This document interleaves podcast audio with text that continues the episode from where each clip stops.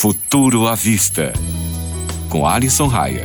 Fala, caro ouvinte, tudo beleza? No último podcast demos algumas dicas de como aproveitar a Black Friday sem cair em pegadinhas de descontos. Agora que você já tem as manhas de como fugir das armadilhas, vamos focar no que interessa: o que é preciso saber antes de pegar um smartphone. Confira três dicas que vão te ajudar a escolher o smartphone ideal para a sua necessidade. Se é bateria o que você procura, fique de olho no valor do miliampere hora do aparelho. Geralmente o valor é seguido de três letrinhas, M, A e H. Quanto maior for, mais carga ele suporta. Agora, se é processamento que você procura, quando falamos de iPhone, sabemos de uma maneira direta qual processador é o melhor. Os chips são numerados de ordem crescente, a 10, a 11 e por aí vai. Claro que em dadas condições, um pode se sair melhor que o outro.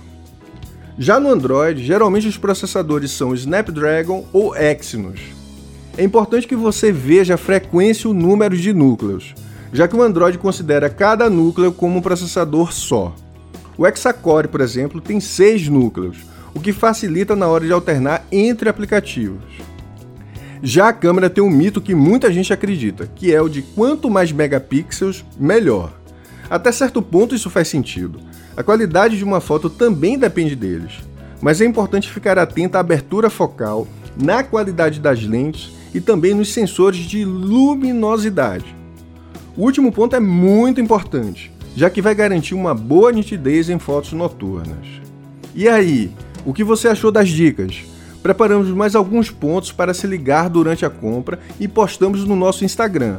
O endereço é arroba o Futuro à Vista. Até a próxima!